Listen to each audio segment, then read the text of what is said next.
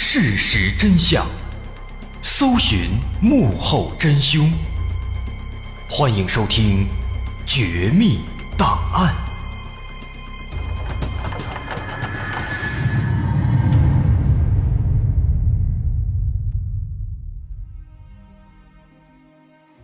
还原事实，探索真相。欢迎来到今天的《绝密档案》，我是大碗。在今年的七月份，出于保护环境的目的，波兰当局颁布了一些新的规定，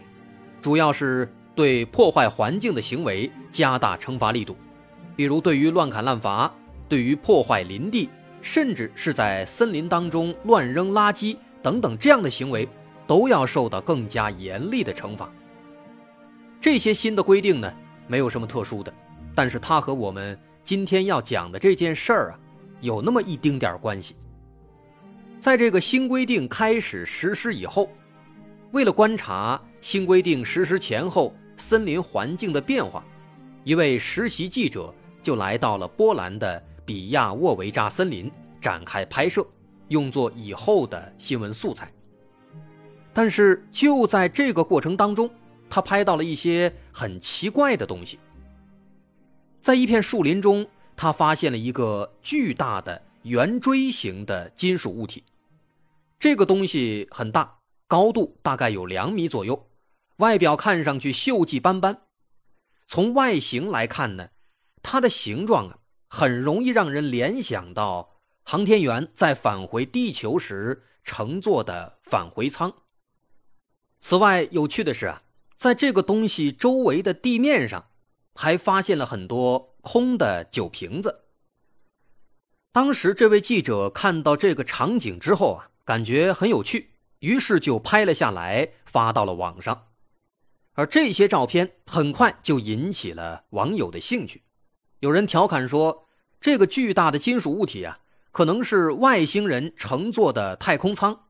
至于旁边的酒瓶子，哎，可能是外星人喝多了，随手把酒瓶扔在地上了。”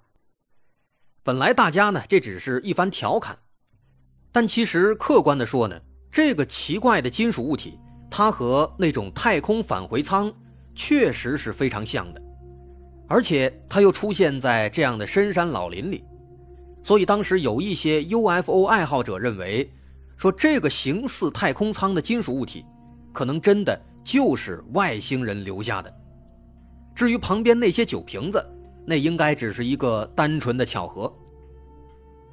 为了证明自己的言论，这些 UFO 爱好者甚至还列举了一些证据来证明自己的观点。首先，他们提出，从照片上能看到啊，这个巨大的金属物体，它是位于树林中间的地面上，但是周围的树木其实生长的非常密集。如此大的一个金属物体落在地面上，而周围的树木。竟然没有受到任何的毁损，这就非常奇怪。根据那些照片来看呢，周围树木之间的间距啊是非常小的，甚至有的两棵树之间的距离比那个巨大金属物体的直径还要小。这意味着什么呢？这就意味着这个金属物体不可能是被卡车从外部运过来的，因为卡车根本就开不进来啊。所以说，哎，这个东西。只能是从天上掉下来的，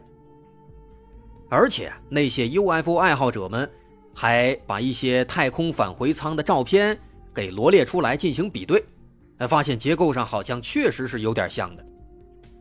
除此之外啊，他们之所以如此肯定自己的观点，很大程度上其实是因为1965年美国宾夕法尼亚州曾经发生过一起著名的 UFO 事件，那起事件。根据调查，在美国有三分之一的群众都认为确实是外星人光顾，而在那起事件中出现的 UFO 和现在记者拍到的这个奇怪的物体是非常像的，都是圆锥形，看起来呢有点像是一个窝头的形状。有了极其相似的前车之鉴了，他们自然也就信心十足，认为这就是 UFO。但实际上啊，我们还得客观的说，虽然这个东西长得和那个太空返回舱是有点像，但是最致命的一点在于，这个东西它已经锈迹斑斑了，这说明它已经扔在这里很长时间了。这不论怎么看都不像是外星人的飞船，而且人家记者也说了，当时他拍照的时候还靠近看了看，这里面是空心的，所以说那肯定就不是飞船了。不仅如此，后来啊，那位记者还放出了更多的当时在附近拍下的照片，能看到在这个金属物体旁边呢，其实还放着一堆被砍倒的树木，而当时这位记者他之所以过去拍照，其实就是因为看到这里有很多树被砍倒了，怀疑是乱砍滥伐，所以由此看来，那个奇怪的金属物体啊。可能就是某种报废的机器，因为旁边很多树都被砍倒了，车也自然可以开进来把它运进来，所以说这机器啊，很可能是有人扔在这里的。综上所述，这件事儿呢，很可能就是一个乌龙。虽然如此啊，但是他们提到的在1965年发生的那起 UFO 事件，我们却无法忽视。那起事件被称为宾夕法尼亚州的罗斯维尔事件，它被广泛的报道和研究，超过三分之一的美国人认为这件事儿真的就是外星人降临。在美国，有二十多家电视台都为此做了专题节目。而随着如今波兰森林中发生的这么一个小插曲，当年那起 UFO 事件也再次唤起了很多人的记忆。再次得到了广泛的关注。那么今天我们就来回顾一下，在一九六五年发生在美国宾夕法尼亚州的那起著名的 UFO 事件。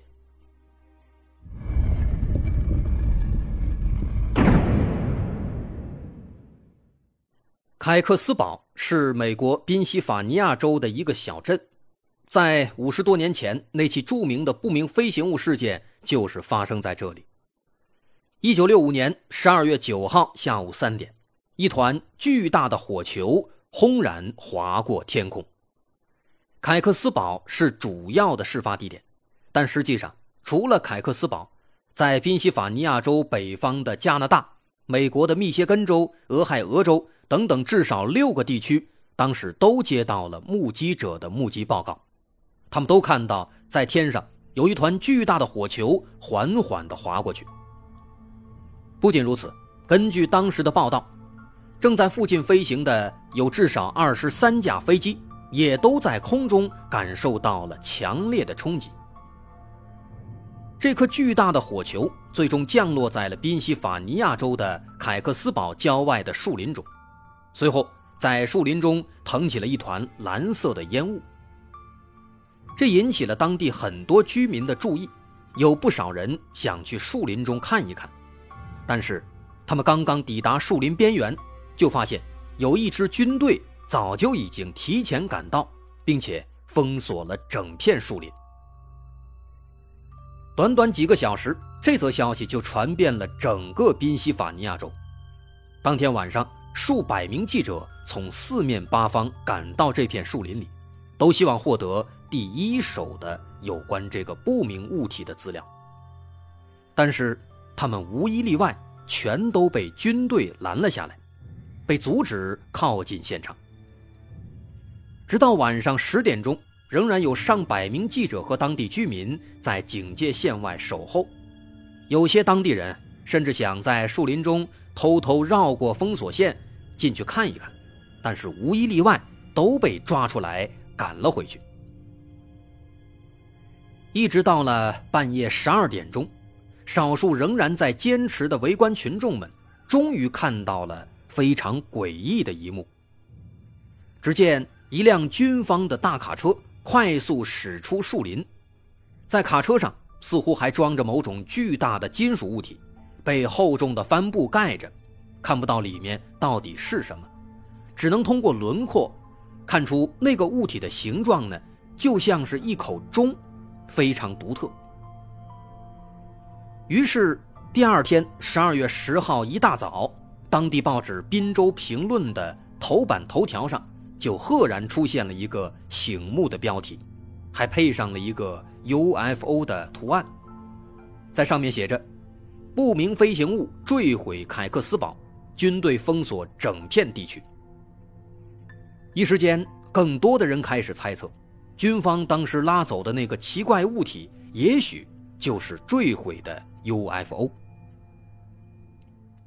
但奇怪的是啊，到了当天下午，仅仅几个小时以后，《滨州晚报》的头版头条却截然不同了，标题写着：“军方的搜索行动没有发现任何可疑物体。”而美国军方做出的官方回应呢，也是如出一辙，他们表示，在十二月九号晚间凯克斯堡神秘飞行物坠毁事件当中，没有发现任何东西。由此可见啊，一个早晨，一个晚上，两大媒体的报道截然相反，这让民众无法信服。与此同时，一些天文学家也接受了采访，并表示，当时从天空坠落的物体可能是流星，而不是 UFO。但是，这样的解释显然也是苍白的。如果只是简单的流星或陨石，那军队为什么要封锁呢？当晚被卡车拉走的东西又是什么呢？在猜疑和议论当中，凯克斯堡不明飞行物的事情立即传遍美国，引起了很多 UFO 研究者的注意。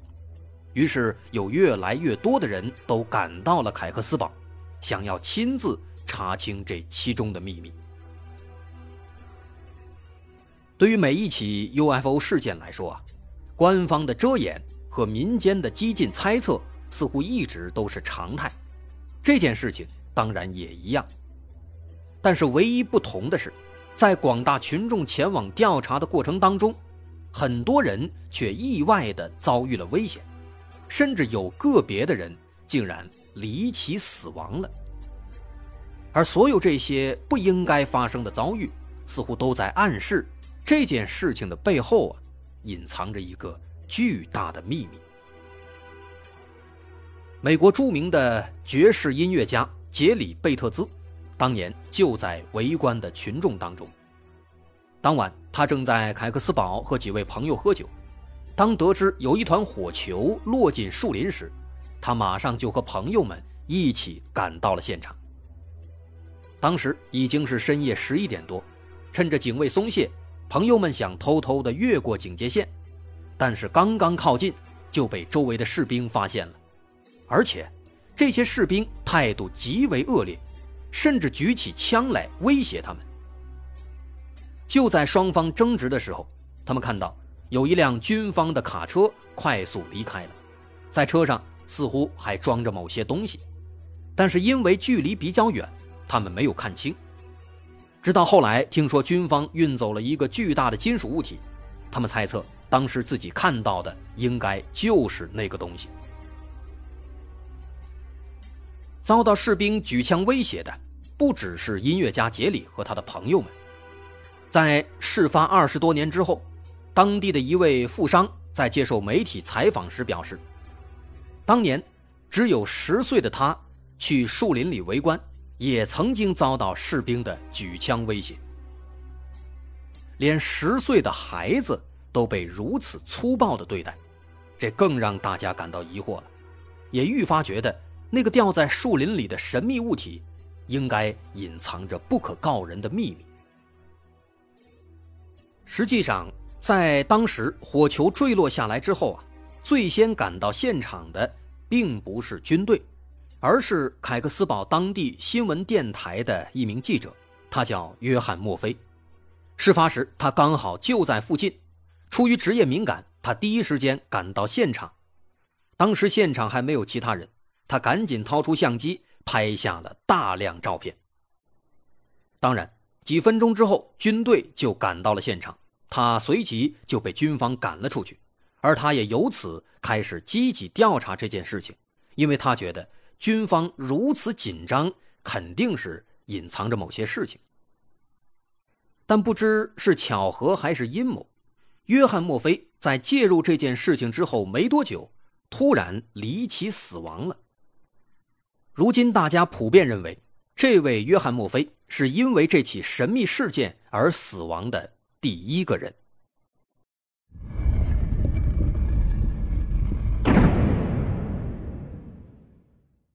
根据约翰墨菲的妻子回忆说墨菲当时在现场拍下了大量照片。但是大部分都被随后赶到的士兵给没收了，只有一个胶卷被他藏起来带回家里。这个胶卷后来交给了电台的台长马贝尔·马扎，里面拍到了那个巨大金属物体的样貌，它看起来的确就像是一口钟，歪歪斜斜地躺在地上。这个发现让台长非常开心，这毫无疑问是第一手资料。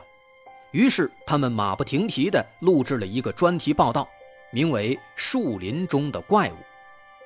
在这部专题中，他们采访了很多位目击者，讲述了自己目击到的情况，并且做出了许多天马行空的猜测。